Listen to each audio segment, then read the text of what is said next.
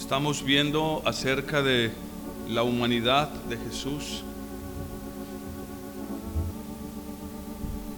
de la belleza de su carácter, la belleza de su humanidad, la cual representa un ejemplo para nosotros. Ejemplo que necesitamos seguir con urgencia en los días en los que vivimos. El Señor Jesús no vendrá por un pueblo cualquiera. No vendrá por un pueblo cualquiera el Señor.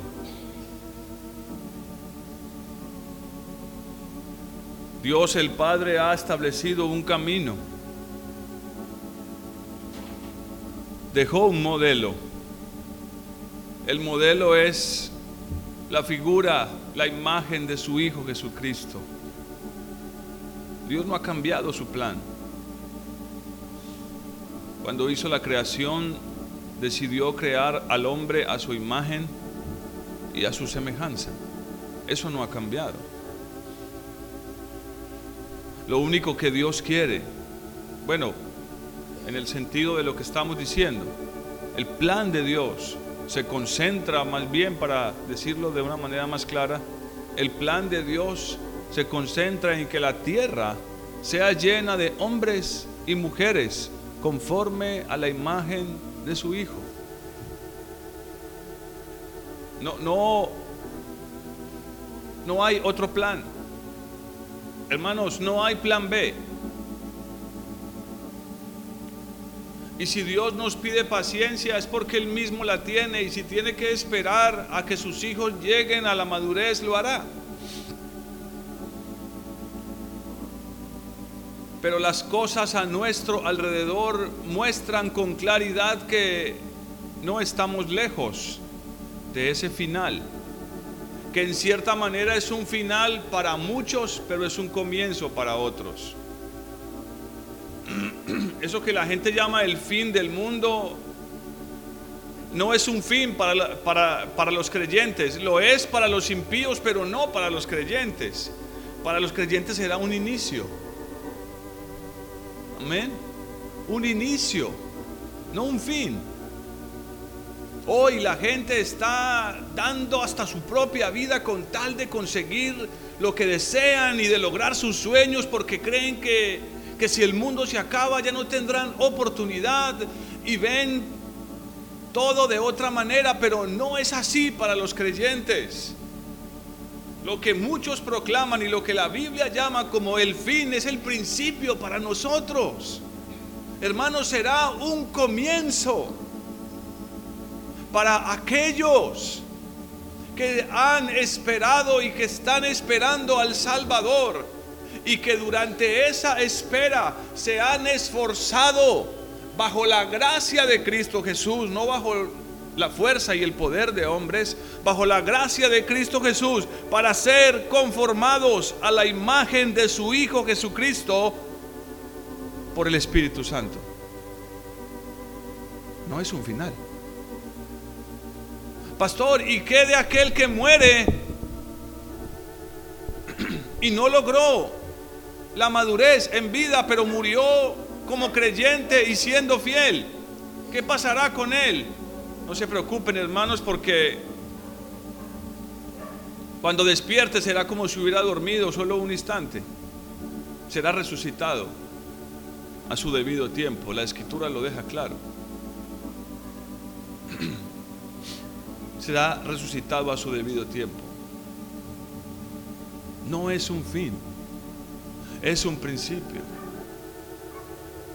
Y por eso uno de los hombres que más cerca estuvo de Jesús, el apóstol Pedro, uno de los hombres que más cerca estuvo, que más lo conoció, y sí que lo conoció en maneras en las cuales muchos no lo conocieron. Conoció facetas del Hijo de Dios que muy pocos conocieron. A este una vez el mismo Señor volteó a decirle, apártate de mí, Satanás. ¿Cómo, cómo sería eso de difícil para Pedro en su corazón. Pero cuando el Espíritu Santo vino sobre él, él comprendió que esas palabras tenían una gran verdad, una gran validez. Y miren cómo Pedro llama a los creyentes, no vayan ahí, al comenzar su primera carta. Sí, Pedro comprendió y él lo deja claro en sus cartas, que todo aquel que pone su voluntad por encima de la voluntad de Dios está en un camino, está en un camino diabólico, está en un camino satánico, está siendo empujado por la doctrina de Satanás, por el aliento de Satanás, por el deseo de Satanás. Por eso cuando se habla de la bestia y de los que adorarán la bestia y todo esto, se piensa en extremos muy grandes. Amén. Se piensa en cosas como muy extremas. Se piensa que para llegar de aquí hasta allá, de ser un creyente a ser un adorador de la imagen de la bestia, es una cosa abismal. Y en cierta manera no se pasa de un día para otro, pero es mucho más sencillo no sencillo, más práctico de lo que parece. El Señor Jesús voltea y le dice a este hombre, a Pedro, y estoy diciendo esto porque quiero redondear esta idea para que nadie quede con dudas. Voltea y le dice, debido a lo que sale de su boca y debido a lo que él estaba pensando, le dice, apártate de mí, Satanás solo debido a algo que salió de su boca que él había estado pensando. Ten compasión de ti mismo, Señor. ¿Qué palabras? Ten compasión de ti mismo. ¿Cómo, cómo, cómo, vas a sufrir todo eso? Compadécete de ti mismo. Preocúpate por ti mismo. Teniendo claro que lo que Jesús estaba dispuesto y a punto de hacer era la voluntad de Dios. Amén. Pero, pero él le dice, ah, ten compasión de ti mismo. Y el Señor ve eso como, como, como una pequeña falla. Lo ve como algo no muy importante, sí. Lo ve como algo liviano. ¿Sí lo ve así? No. Identifica en esas palabras y en esa manera de pensar, ¿a quién identifica? ¿A quién? Díganlo fuerte, ¿a quién? Nosotros deberíamos hacer lo mismo. Ser capaces de identificar ese pensamiento contrario a la voluntad de Dios cuando queremos evitar que Dios cumpla su propósito en nosotros. Por eso hay un mensaje que caló en la mente de Pedro. Y él cuando escribe su primera carta a los receptores de su carta, a los destinatarios de ella, les dice, Pedro, apóstol de Jesucristo, a los expatriados de la dispersión en el Ponto, Galacia, Capadocia, Asia y Bitinia, dice, elegidos según el previo conocimiento de Dios, el Padre les llama expatriados. ¿Qué, qué significa eso? ¿Qué significa eso?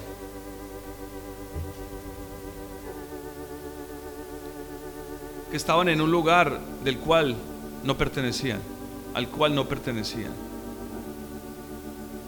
Somos peregrinos y extranjeros. En esa misma carta Él se los dice, ustedes no pertenecen aquí.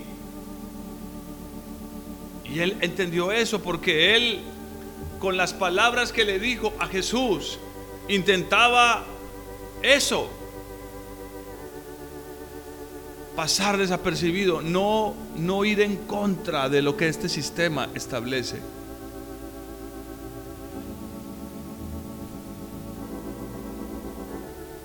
Somos peregrinos y somos extranjeros. Y estoy diciendo esto por una razón. Ahora quiero enfocarme en cuanto a la vida de Jesús, en sus palabras. la forma en que este hombre hablaba, la forma como se expresaba.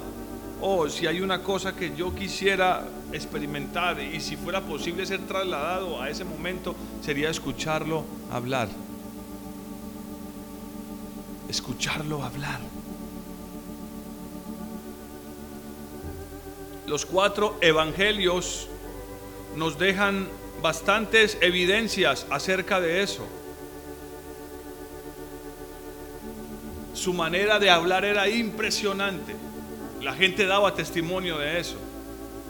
Y esto que les estoy diciendo no es una cosa ahí menorcita, como de poca importancia. No. Dice Santiago capítulo 3 en el versículo 2.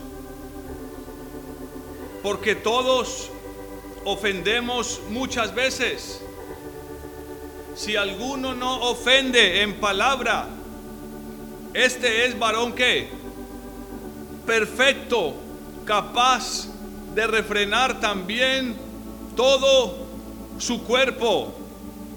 Este, esta es una afirmación que refleja la vida de Cristo Jesús refleja la vida de un varón perfecto. Pero usted podría decir, pero pastor, él muchas veces ofendió a los fariseos. No es ese tipo de ofensa de la que está hablando la escritura. Cuando la escritura usa la palabra ofensa, la palabra griega es escandalizo, pero tiene que ver con poner tropiezo. Hay que entender algo. Miren, en el Señor no hay términos medios. Si alguien quiere seguir al Señor, solo tiene dos opciones. O lo ama o lo aborrece. O ama sus palabras porque son palabras de vida. O da la vuelta y sigue su propio camino. No hay más opciones si alguien quiere caminar con Cristo Jesús. No hay un término medio. Me gustan estas cosas del Evangelio, pero este otro poquito no tanto. Claro que en realidad son más las que me gustan que las que no me gustan. Entonces por eso estoy en la iglesia. Ese es el razonamiento. No de pocos, sino de muchos creyentes. No, es que en realidad son muchas las cosas del Evangelio que me gustan. Entonces como que ponen en la balanza. Entonces, debido a que son muchas las cosas que me gustan y muy pocas las que no me gustan, he decidido caminar en el Evangelio. He decidido creer en el Evangelio. No, hermanos. Todos aquí vamos a experimentar lo que sucedió con los discípulos en Juan 6. Todos quisieron darse la vuelta y abandonarlo. ¿Por causa de qué? De sus palabras. Porque en ese mismo contexto, no voy a ir ahí, anótelo, en Juan 6, ellos le dicen, dura es esta palabra. Y estoy diciéndoles esto porque Santiago 3.2 dice que, todo, que, que aquel que no ofende de palabra es, es varón qué. Y estamos hablando de, de Jesús como hombre. Amén pero no es el tipo de ofensa que nosotros conocemos. Para nosotros ofensas son si me dicen algo que no me gusta. Pero entonces de ahí surge el famoso dicho y, conocido, eh, mm, mm, es popular, la verdad, ¿qué? Duele. La verdad duele. Claro que es mal usado, es muy mal usado es como la mitad de la verdad cuando dicen, cuando la gente dice, es que, es que yo sé que la verdad duele, por eso te voy a decir esto y esto y esto. No, pero no funciona así con, no funciona así con, con, con el Hijo de Dios. Él deja claro a sus discípulos y a la multitud que cada palabra que salió de su boca eran palabras de quién? De su Padre. Yo no vine yo no hablo por mi propia cuenta, sino que yo hablo lo que oigo de mi Padre. Eso está en Juan 5.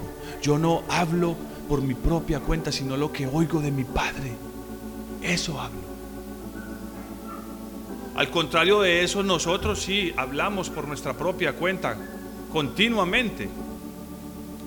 La mayoría de cosas que decimos ni nos preocupamos en que sean de Dios o no sean de Dios, las decimos porque se nos ocurren. Por eso terminamos ofendiendo. Ahora, esto no quiere decir que las palabras de Dios no sean, ¿qué palabra podía usar? Chocantes al corazón del hombre, contrarias más bien. Eso no quita eso. Es más, es casi seguro que las palabras de Dios siempre van a golpear nuestro corazón. La escritura dice en el libro del profeta Jeremías que su palabra es como martillo que quebranta la piedra. No, no, no es muy agradable a veces oír la voz del Señor. Sí, dice que es dulce al paladar, pero cuando baja, luego se puede hacer amarga porque siempre va a chocar con nuestra propia naturaleza y con nuestra propia voluntad.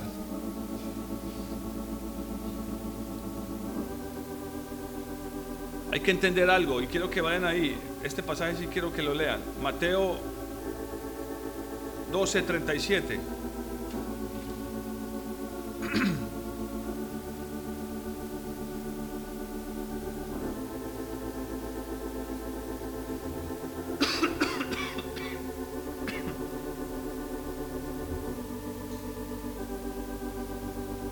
Mateo 12,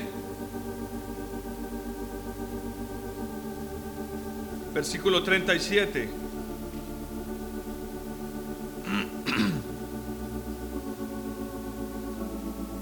Todo esto dentro del contexto de lo que los traductores llaman la blasfemia contra el Espíritu Santo. Termina diciendo en el versículo 36, vamos a leerlo desde, desde el 36. 35 para que quede más claro el contexto, perdone. 35. Solo quería leer el último verso, pero si lo leo así no, no va a quedar todo claro. Versículo 35. El hombre bueno del buen tesoro del corazón, ¿qué saca? saca buenas cosas. y el hombre malo del mal tesoro saca malas cosas. Pero yo os digo que de toda palabra ociosa, ¿de toda qué? ¿Qué es ociosa? Aquí sí todos saben que es ocioso algo. ¿Qué es? ¿Qué es ocioso? ¿Nadie sabe qué significa eso? ¿No? ¿Quién? Sin oficio, sin razón. Ya vamos a verlo, porque la escritura dice que todas nuestras palabras deben ser sazonadas con gracia. Es decir, deben tener detrás y delante siempre un propósito bueno. No es hablar por hablar. Lo primero que se nos ocurra. Y escuchen lo que está diciendo. De toda palabra ociosa que hablen los hombres, de ella daremos cuenta en el día del juicio. Escuchen eso. De toda palabra ociosa que los hombres digan, de ella daremos cuenta en el día del juicio. Ahora sí, versículo 37. Pues por tus palabras serás que justificado y por tus palabras serás condenado. Miren, este es uno de los pasajes más bueno, entre muchos, para no, eh, para no exagerar. Es uno de los pasajes más complicados. Porque la escritura dice que somos justificados por qué? ¿Por medio de qué? No, no, no. ¿Qué dice Romanos? Los que han memorizado Romanos. Somos justificados por medio de, ¿de qué?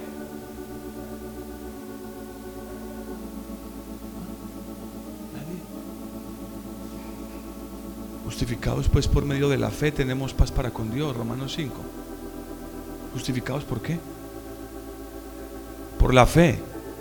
Justificados pues por medio de la fe tenemos paz para con Dios. Pero ¿por qué este pasaje dice Por tus palabras serás justificado y por tus palabras serás condenado. Miren, muchos teólogos pelean con este pasaje porque dicen que está contradiciendo lo que dice Romanos. Pero Pablo sabía lo que estaba diciendo, porque más adelante en Romanos 10 dice que si confesáramos con nuestra boca que Jesús es el Señor, no solo si creemos en nuestro corazón, tiene que ver con algo que sale de nuestra boca. Si confesáramos con la boca que Jesús es el Señor y creyéramos en nuestro corazón, entonces seremos qué? Son las dos cosas. Miren, esto no es solamente ahora, esto es de, de toda la historia de la iglesia. Los verdaderos creyentes siempre han sido reconocidos por la manera como hablan. ¿Entienden esto? Vamos a verlo si llegamos ahí. Cuando los alguaciles del Sanedrín atrapan a Pedro y a varios de los discípulos y los escuchan hablar, dicen, estos, ¿de dónde aprendieron letras estos? Estos estuvieron con Jesús. Y cuando Pedro está ocultándose, no sé si se habría puesto una capa o algo sobre su cabeza y estaba calentándose cerca del pretorio donde estaban juzgando a Jesús, la mujer que lo delata habla de que sus palabras, sus palabras le indicaron que ese hombre era de los seguidores de Jesús. Hermanos, Amados, a muchos les parece que esto no es importante. No voy a ahondar mucho porque esto lo hemos eh, hablado varias veces, no pocas. Hemos hablado bastante sobre el poder de las palabras. Pero esto no es un tema menor. Escuchen, es muy importante que entendamos que nuestras palabras pueden justificarnos o pueden condenarnos nuestra manera de hablar. Alguien puede tener palabras bíblicas en su boca, pero es posible que en el día que viene, en el juicio, como dice el versículo 36, sea condenado. Sea condenado. Necesitamos entender eso. Por eso Jesús se puso él mismo una meta. No voy a decir nada que no sea lo que el Padre quiera que yo diga. Porque no vine para hacer mi voluntad, sino la voluntad de aquel que me envió. Y como los profetas que aún arriesgaron su vida, lo que Jehová me diga, eso hablaré. Y muchos, y muchos hasta murieron por eso. Por eso es que cuando empezaron a oír a Jesús hablar, dijeron, mm, eres profeta. La samaritana le dijo eso, cuando lo escuchó hablando le dijo, me parece que eres profeta. O sea que hay una manera de hablar de aquellos que están con Dios. Hay una manera de hablar de aquellos que están con Jesús. Miren hermanos, lo he visto. en muchos lugares, pero no son pocos los creyentes, no, no, no pocos, bastantes, que siendo creyentes y no, y no, y no de pocos años,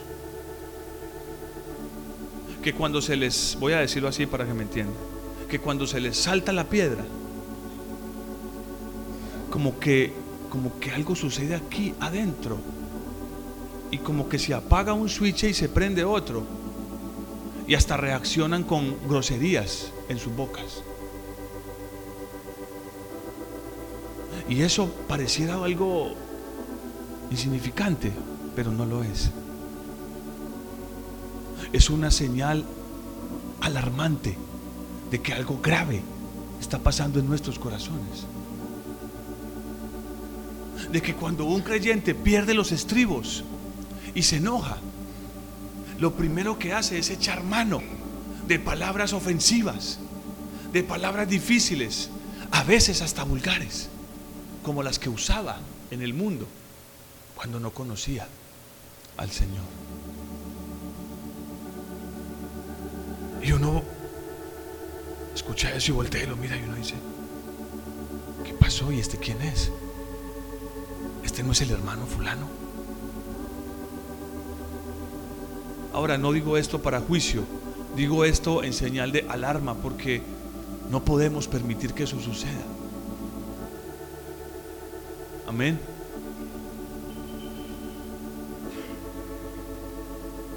Así como le he dicho a muchos padres, si usted quiere conocer a su hijo, a sus hijos, obsérvelos cuando están jugando. ¿Quiere conocer a un adulto? Fíjese muy bien en esa persona cuando está enojada. La persona que vea ahí, la persona que vea en medio de ese enojo, de esa disputa, de, ese pleito, de esa dificultad, de ese dolor tal vez, ese es tal cual. Esa es, la, esa es la persona que es. No la que ha visto en otros momentos, sino esa. Esa que se manifiesta en ese momento es. Y sus palabras siempre van a dar testimonio de eso. Nuestras palabras siempre darán testimonio de quiénes somos. Es muy fácil y es bíblico sentarse al lado de una persona y escucharlos hablar. Yo puedo sentarme al lado de alguien y escucharlo hablar solo por dos o tres minutos y podría decirle, en la mayoría de casos, sin arrogancia, pero también sin temor a, a equivocarme, qué tipo de persona es esa solo con oírla hablar. Por las cosas que dice, las palabras que usa, estos días estaba en un lugar haciendo una fila en un banco y habían dos personas conversando. No pasaban cinco palabras en su conversación y era obvio porque yo estaba ahí pegado. No es que yo estaba ahí, el pastor poniendo cuidado a ver qué hablan. No, no, no piense eso. Yo en lo posible cuando suceden cosas así saco mis audífonos y me desconecto, pero en ese momento no los tenía puestos pero cada cinco palabras decían una vulgaridad. Cada cinco palabras, cada cinco o seis palabras decían una vulgaridad. Y se notaba como algo tan normal. Y así se trataban el uno con el otro. Muchos creyentes saben que eso está mal. Oh, pero ¿qué sucede cuando se enojan? ¿Qué sucede cuando están bajo presión? Eso es muy fácil de entender. Si yo cojo una naranja y la aprieto, ¿qué sale? Jugo de naranja, zumo. Si cojo el tarro de pasta dental y lo aprieto, ¿qué sale? Pasta dental. Es lo que hay dentro. Si cogemos a un creyente y lo apretamos, ¿qué sale? Lo que es. Por eso este pasaje es muy importante. Tenga cuidado, dice el Señor. Tus palabras te pueden justificar o tus palabras te pueden condenar.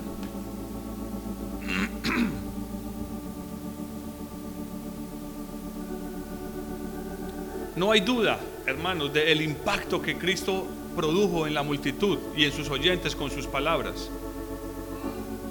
Hay un pasaje y en varias ocasiones mandaron a soldados y, a, espías para que lo atraparan. Dos o tres veces mandaron un grupo de personas para que lo, para que lo, lo cogieran y lo llevaran hasta el Sanedrín. Dice Juan en el capítulo número 7 y el versículo 32. Y los fariseos oyeron a la gente que murmuraba de él estas cosas y los principales sacerdotes y los fariseos enviaron alguaciles para que lo atraparan, para que lo prendiesen, dice su versión. Versículo 45. Pero cuando regresaban, les decían, los alguaciles vinieron entonces a los principales y a los fariseos.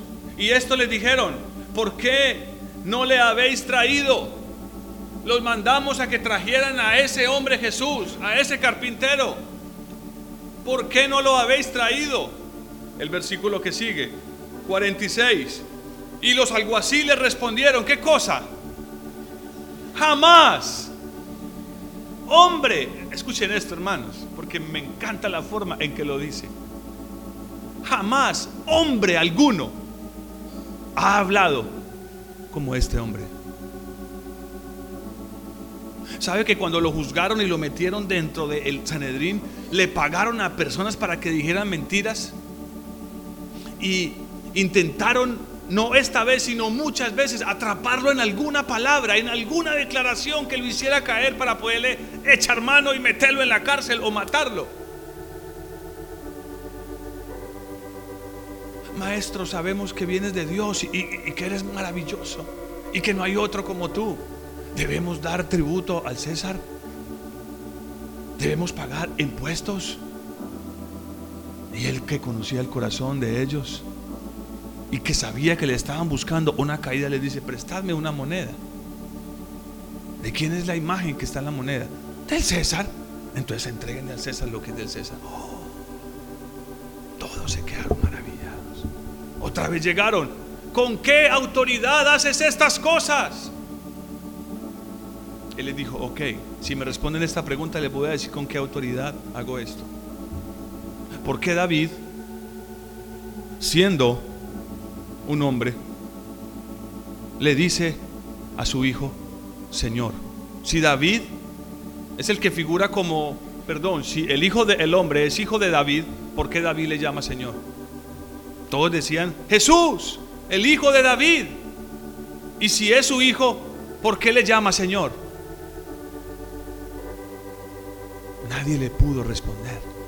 Entonces él les dijo, tampoco os diré con qué autoridad hago estas cosas. Hermanos, su manera de hablar era tal que los que querían su mal, que los que venían en su contra, al ver su prudencia, la justicia en sus labios, la verdad, la verdad contenida en cada palabra. No tenían nada que decirle. Algunos de ustedes han comprobado eso. Algunos de ustedes me han contado historias de cómo en situaciones donde se han visto en una encrucijada ha estado la decisión de mentir o de humillarse y decir la verdad, pero cuando han tomado la decisión de humillarse y decir la verdad, al otro lado esa persona ha quedado prácticamente sin palabras. Porque es lo que produce, es lo que produce ser como Cristo. Eso es lo que produce. Produce que los impíos enmudezcan. Oh, pero qué triste cuando uno ve a un creyente que se pone a discutir con el impío, tal cual, buscando ganarle, justificarse, superarlo. Lo único que hace, según la Biblia, es que se está convirtiendo en un impío como él. Por eso, como les decía ahora, David decía, Señor, cerraré mi boca cuando el impío esté delante de mí.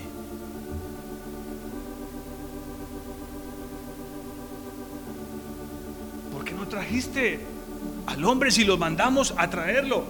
No, no pudimos. No pudimos dañarlo, no pudimos cogerlo. ¿Y por qué? Había muchos hombres a su alrededor, tenían espadas o algo. No, es que jamás hemos oído a un hombre hablar como este. Algo me dice cuando leo eso, que una de las razones, entre muchas, por las cuales el Padre quiere que tengamos el carácter de su Hijo, es para que seamos protegidos aún físicamente. ¿Sí, me captan eso? Estos hombres vinieron a hacerle daño.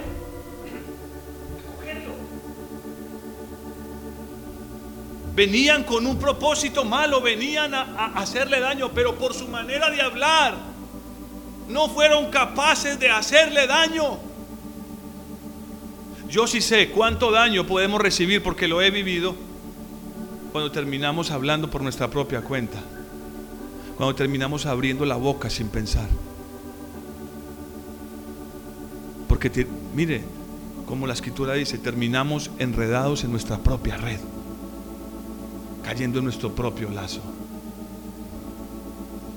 Jesús no buscaba hacer alarde de sus palabras, ni tampoco impresionar. Por eso les digo, ¿cuánto me gustaría viajar en el tiempo y estar ahí y escuchar, por ejemplo, el sermón del monte? O, o ese, o ese encuentro con sus discípulos y la multitud cuando todos se fueron y solo quedaron los discípulos y él volteó y les dijo, ¿les ofende? ¿A ustedes también quieren irse? ¿Les ofenden estas palabras? Y Pedro voltea y le dice, Señor, ¿a quién iremos? Si solamente tú tienes palabras de vida. ¿Cuánto deberíamos anhelar nosotros, todos aquí, tener palabras de vida? Que la gente quiera conversar con nosotros, no porque parecemos creyentes, sino porque lo somos y nuestras palabras dan testimonio de eso. Amén. Qué lindo sería eso. Mateo 7:38, cuando termina ese sermón del monte, dice, Mateo 7:28, 7:28, y cuando terminó Jesús estas palabras, la gente se admiraba de su doctrina. Y dice que tenía autoridad de su doctrina y de su autoridad. El versículo 29 dice, porque les enseñaba como quien tiene que autoridad, no como los escribas. Qué triste es cuando las palabras que salen de nuestra boca se caen al piso. Yo conocí a alguien que me decía, no quiero hacer negocios con cristianos. Son deshonestos, no cumplen su palabra. Porque se topó con algunos de ellos con los que hizo negocios. Y faltaron a su palabra, fueron deshonestos. Dijeron tal día y no cumplieron. Dijeron haremos esto y no lo hicieron. Dijeron este es el trato y no lo cumplieron. Por eso dice el Salmo, ¿quién subirá a tu monte? El Salmo 15. Quien aún aquel que juró en perjuicio propio no cambia. ¿Han leído ese?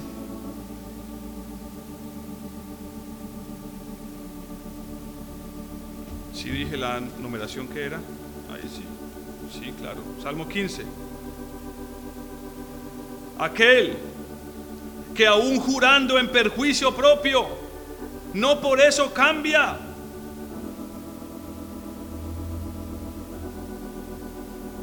Aquel que de pronto, y somos así hermano, en el momento de la emoción podemos decir un montón de cosas y prometer cosas y, y espera y mira que... Y de repente llega el momento y dice, uy, pero si hago lo que dije, me va a ir mal. Quedar sin nada. Como me dijo un día alguien, aquel dice que aún jurando en perjuicio propio, no por eso cambia.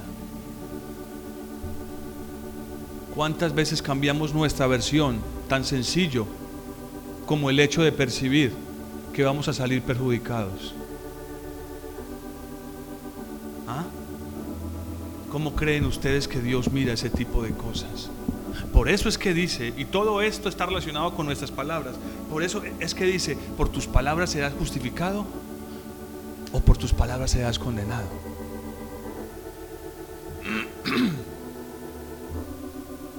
También dice Lucas 4:32, no vayan ahí. Y se admiraban de su doctrina porque su palabra era con autoridad.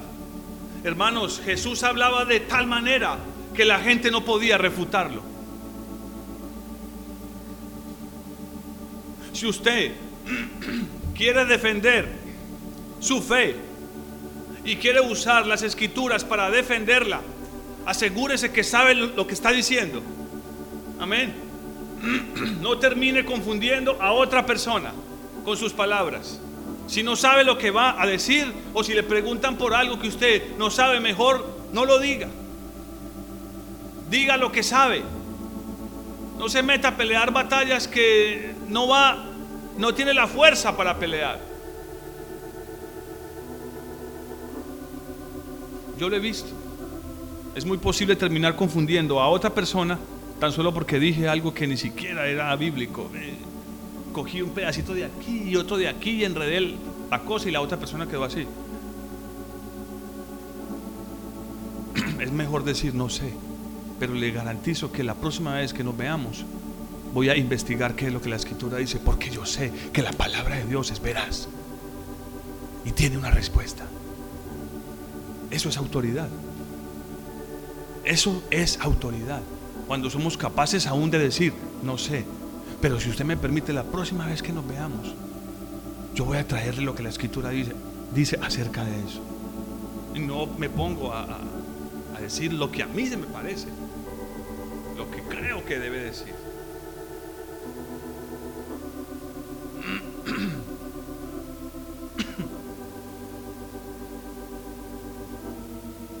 Dice Lucas 21, 15, que el Señor quiere que tengamos el mismo lenguaje de su Hijo.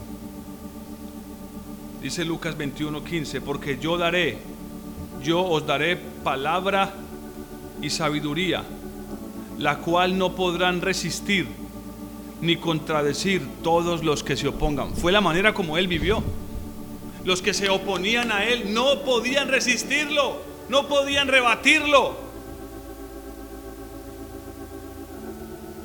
Es muy posible que la mitad de las personas que hoy no creen en el Evangelio no crean por causa de creyentes que no tienen un verdadero hablar, que no tienen el, la gracia y el Espíritu de Dios en sus bocas, que, que no tienen el conocimiento bíblico en sus bocas porque no leen la Biblia.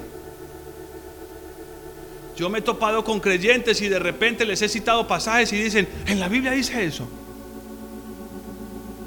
O como me contaba un hermano que hablando con alguien católico le mencionó ciertas cosas de, de la Biblia y le dijo, la Biblia dice eso.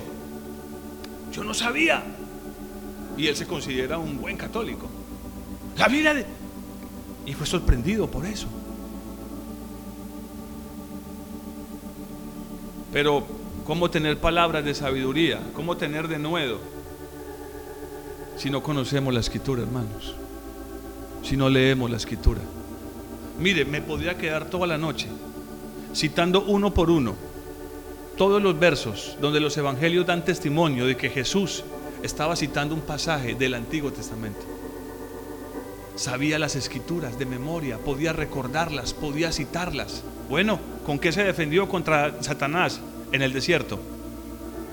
Con la escritura. Satanás vino con la escritura porque es lo que muchos cristianos no comprenden. Que Satanás no viene con la revista muy interesante. Él viene con la Biblia, él la conoce. Y por eso muchos son derrotados, porque no la conocen. Y Satanás sí conoce la Biblia. Ha tenido seis mil años para leerla. Y algunos cristianos no la conocen. Y cuando la tentación viene, hermanos, aún es necesario que abramos la boca para confesar con nuestra boca palabras. Ustedes se sientan y leen los salmos. ¿Sabe qué son? Los salmos sí son cantos y son poemas y en muchos casos escritos personales del rey David pero son cosas que en la mayoría de casos David dijo en voz alta. No solamente cosas que estaba pensando, como cuando dice, alma mía, alaba al Señor. Yo creo que hubo un momento en que su alma estaba arrastrándolo, hundiéndolo, deteniéndolo en su caminata y yo creo que él se paró y gritó, alma mía, alaba a Jehová. No era solamente un pensamiento que le pasó por la cabeza y le pareció lindo, poético. Oh, voy a escribir un salmo con este pensamiento. Fue algo que él vivió y seguramente abrió su boca y con eso luchó en contra de su naturaleza. Algunos creen que lo que pasó en el desierto entre Satanás y Jesús fue algo mental. No, hermanos, no es lo que la escritura dice. Hubo un encuentro y Jesús abrió su boca para defenderse con la palabra de Dios. Yo me preocupo cuando veo creyentes que después de años aquí en la iglesia todavía les cuesta abrir su boca para orar, para cantar. Yo digo, ¿y entonces? ¿Qué estarán pensando? ¿Qué estarán pensando? ¿Qué estarán pensando? Hay hermanos que llevan años aquí y no se dan por enterado que en el cántico de Jehová debemos estar haciendo el cántico de Jehová. Hermano, ¿eso qué es? Pregunte. Ese, el cántico de Jehová es lo que hacemos cuando termina el canto y los músicos se quedan tocando en la misma nota. Y empezamos a cantar bajo esa misma nota nuestras propias palabras. Eso es algo personal de cada uno. Algunos no se dan por enterado. Entonces en el cántico de Jehová oran. Y cuando estamos orando quieren cantar. No, no. No funciona así. Si no tuviéramos la pantallita esa, gracias eh, a Dios por el aparato ese, pero si no, si, si, no, si, no, la tuviéramos, muchas veces el que se para aquí terminaría cantando solo. Por eso le vendimos este cosito, hermanos. Si alguien no lo tiene y lo necesita, le podemos vender uno. Están la mayoría de las letras. Es una de las razones por las cuales el Señor nos dejó la alabanza. Cuando usted se para en medio de su angustia, cuando usted está en medio de su angustia, amado hermano, y usted se para en la presencia de Dios y levanta sus manos y dice, estoy confiando. Algo sucede en su interior y en los cielos. Usted no puede quedarse mentalmente diciendo, estoy confiando, estoy confiando. La boca, hermanos. Varias veces eh, de la escritura en Jesús se dice, y abrió su boca y dijo esto y esto y esto. Padre, te alabo porque has escondido estas cosas de los sabios y las has revelado a los niños. Y los discípulos se quedaban mirando y le decían, ¿y este por qué dirá así? ¿Y este como ora? Por eso ve que llegaron un día y le dijeron, enséñanos a orar. Porque la mayoría de ellos, para la mayoría de ellos, la oración era algo mental, mentalmente. Si hay momentos tal vez para que eso suceda, pero en la mayoría de casos necesitamos abrir nuestra boca. Fue por eso que los discípulos le dijeron a Jesús, después de verlo tantas veces, enséñanos a orar como tú oras. Necesitamos aprenderlo.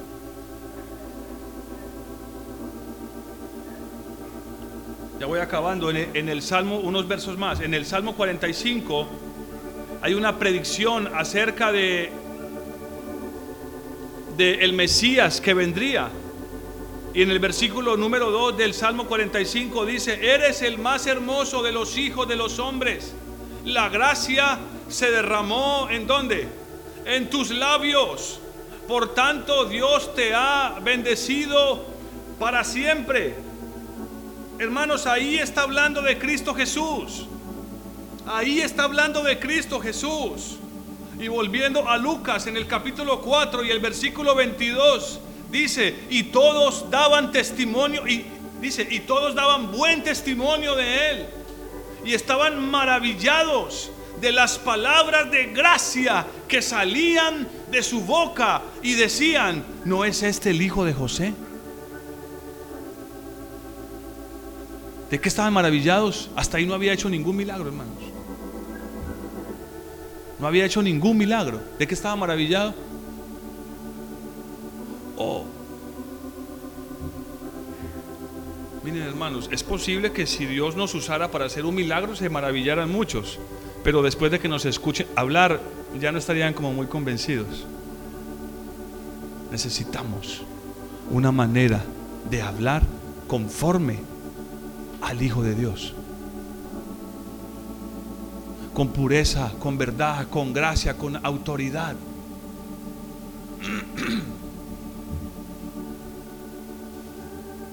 Isaías 42, versículo 2 dice, hablando otra vez del Mesías que vendría, él no gritará, y esta parte me gusta mucho, que quería llegar ahí, no gritará, ni alzará su voz, ni la hará oír en las calles, no gritará, ni alzará su voz. Isaías 42, 2, no gritará, no alzará su voz, ni la hará oír en las calles. ¿Por qué será que nosotros pensamos que para que alguien nos escuche tenemos que gritar? Y no hablo de levantar la voz como lo estoy haciendo en este momento. Saben que me refiero a gritar como una respuesta a que tenemos rabia y que necesitamos llamar la atención. No fue lo que hizo Jesús. Hermanos, si nosotros tenemos que gritar, no hablo de levantar la voz, si tenemos que gritar, como ustedes saben a lo que me refiero, amén. Si nosotros tenemos que gritar para establecer nuestro punto y nuestra autoridad, estamos en un grave problema. Quiere decir eso que no tenemos ninguna autoridad y que lo único que y que lo único que tratamos de establecer es nuestro punto, no el de Dios. ¿Entienden eso? Muchas veces lo único que nos queda es gritar. Eso lo único que manifiesta es que aquí adentro nuestra naturaleza tiene el control de nuestra boca, no, no Jesús, el Hijo de Dios. Cuando hay una discusión en la casa con alguien, un compañero, un amigo, un hermano, así funciona, hermanos. ¿Cuántas veces lo único a lo que podemos echar mano es a enojarnos y gritar? Porque creemos que es la única manera. Esa, esa, esa, esa es la autoridad de los necios, es una falsa autoridad. Es una falsa eh, autoridad.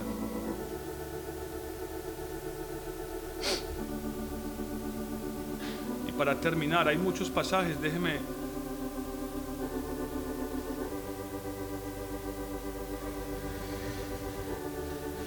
Hay uno que me gusta mucho y está en Juan, capítulo 20 y versículo 16. Juan, capítulo 20, versículo 16.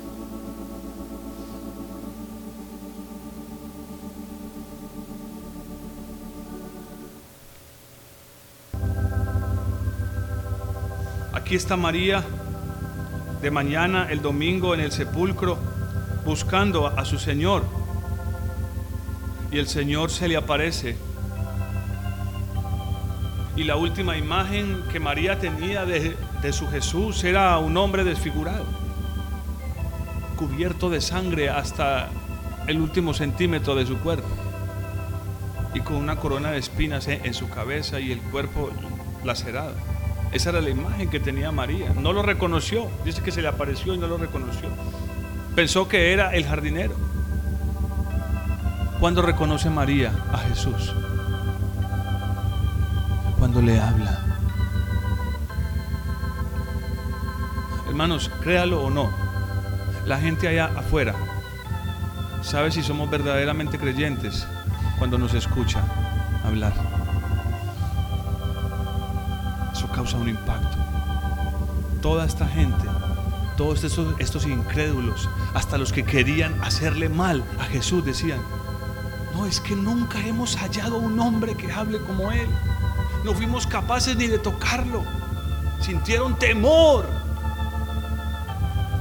Ahí en Juan 20, 16, Jesús entonces le dijo, María. Y ella volviéndose le dijo, Raboni. Lo reconoció por su voz, sus palabras. Qué maravilloso esto, hermanos.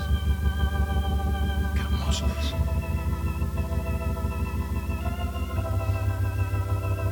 Lamentablemente en este punto hay muchos creyentes que ni, ni siquiera pueden reconocer la voz de Dios en sus corazones. Todavía están luchando, ¿será que esto es de Dios o es mío? ¿Cuál es el problema? María pasó suficiente tiempo con Jesús para reconocer su voz. Amén. Por eso he oído muchos creyentes, pastor, pero yo he orado y yo no sé cuál es la respuesta de Dios. Pero solo han orado, como les he venido diciendo, solo su camino se cruzó con el de Dios cuando las cosas se pusieron mal. Cuando vino una enfermedad rara, cuando vino la crisis, entonces ahí, sí se acordaron de Dios y se cruzaron con Él y, y están en un desespero porque Dios no les responde. ¿Y dónde está Dios que no me responde si yo le he orado? No, no puedes distinguir su voz porque no has pasado tiempo con Él. No era tu costumbre. No has tenido la costumbre de estar en su presencia como para saber si lo que estás escuchando adentro de tu corazón y de tu mente es tu voz carnal, humana, animal, diabólica, como dice Santiago, o si es la voz pura, santa de Dios, que te está guiando que hagas su voluntad y a que cumpla su propósito. Oh, tengo tantos pasajes, hermanos, pero la conclusión es la misma. Jesús fue conocido por sus palabras, impactó a una multitud. Sus palabras tenían vida, hermanos. Tenían vida. Nunca usó de doble sentido, de ironías, de ofensas de burlas. Recuerden, por toda palabra ociosa habremos de dar cuentas. Y por nuestras palabras seremos justificados o seremos condenados. Pongámonos en pie.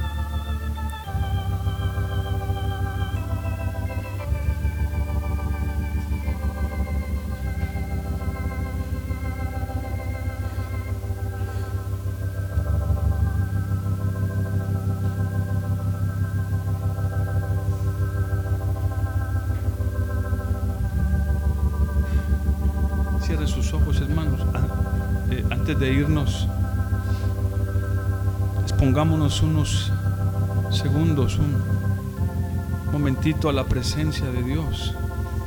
Que lo que has escuchado no, no, no, no se quede aquí cuando salgas, sino que se vaya contigo. Medítalo por unos instantes. ¿Cómo es tu manera de hablar?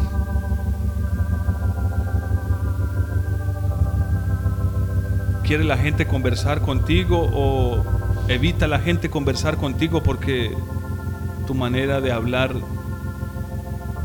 es dura, es desagradable, es ofensiva, es altiva. Quiere la gente conversar contigo porque tus palabras son humildes de mansedumbre. ¿Está la gente dispuesta a, a acercarte, a preguntarte algo o tiene la gente una reserva? de acercarse a mí porque mis palabras son duras.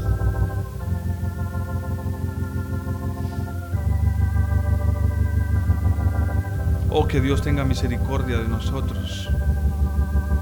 Que Dios tenga misericordia de nosotros. Por eso hasta el profeta dijo, esto no es esto no es solo de fulano y de sutano, no es de todos. Hasta el profeta dijo, ay de mí que soy hombre inmundo de labios inmundo de labios, el profeta Isaías. Porque es lo que pasa cuando cualquier hombre, no importa cómo se llame, entra en la presencia de Dios, sabe que su boca, sus palabras necesitan ser purificadas, consumidas por el fuego de Dios.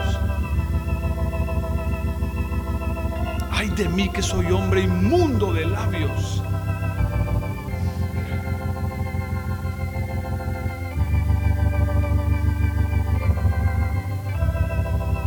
Medita esto.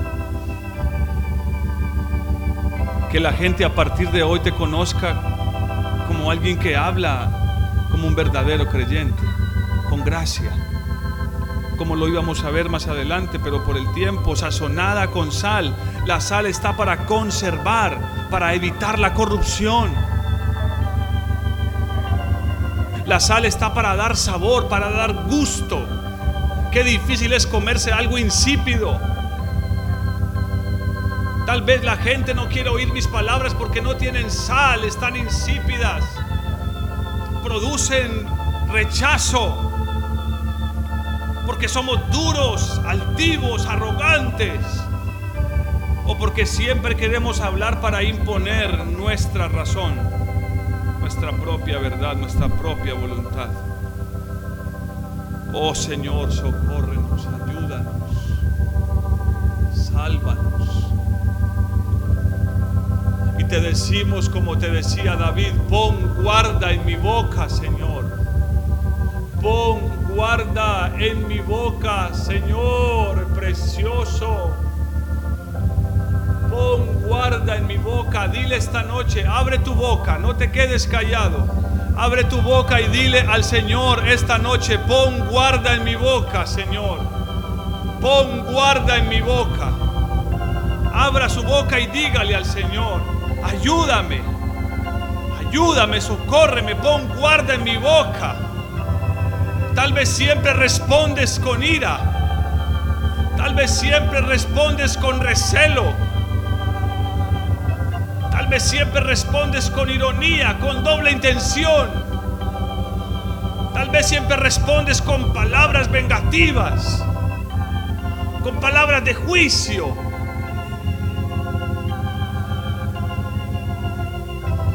Tal vez simplemente siempre estás a la defensiva y cada que te hablan termina respondiendo mal, sin gracia, sin sal, sin humildad, sin la verdad de Dios en nuestros labios. Oh Padre, ayúdanos, ayúdanos.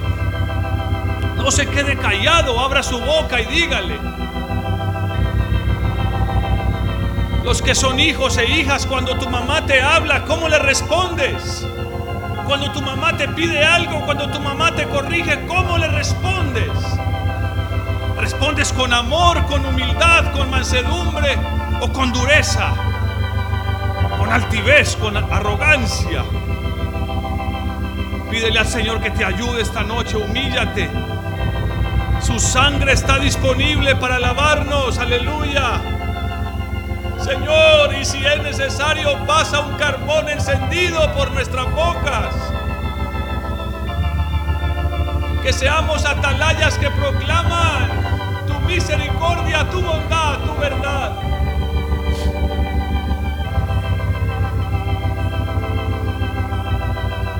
Líbranos de la mentira, líbranos de la mentira. Yo te ruego que nos libre de la mentira. Mejor amarrar nuestra lengua y no y no decir nada, callarnos antes que responder con mentiras.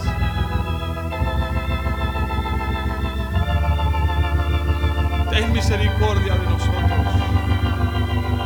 Queremos ser como tú, mi Jesús.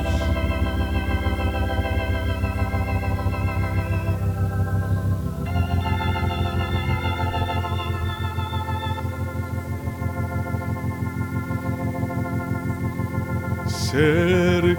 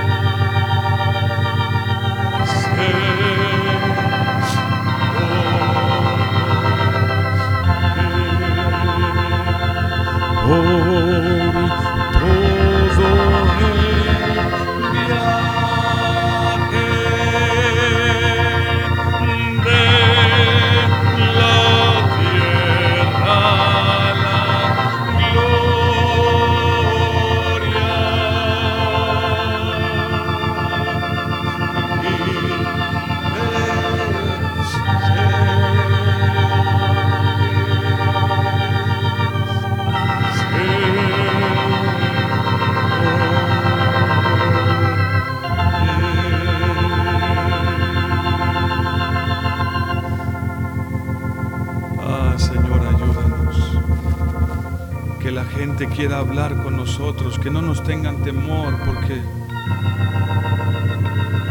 porque nuestras palabras no son buenas, no son no son suaves, no son humildes. Ayúdanos.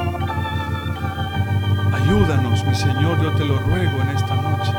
Socórrenos. Purifica nuestros labios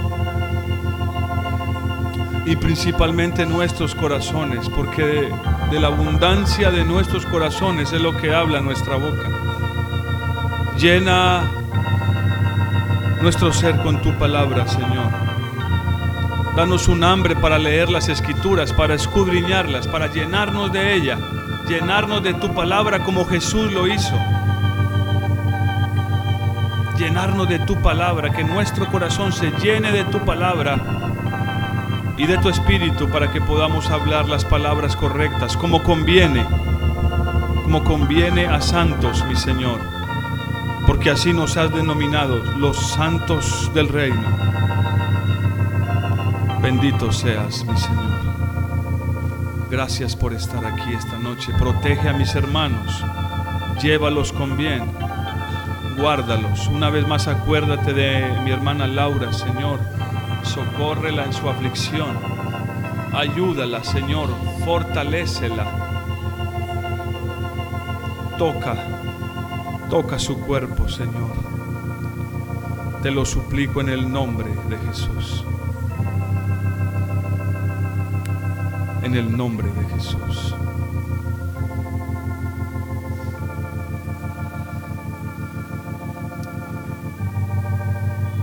Amén, hermanos. Dios les bendiga.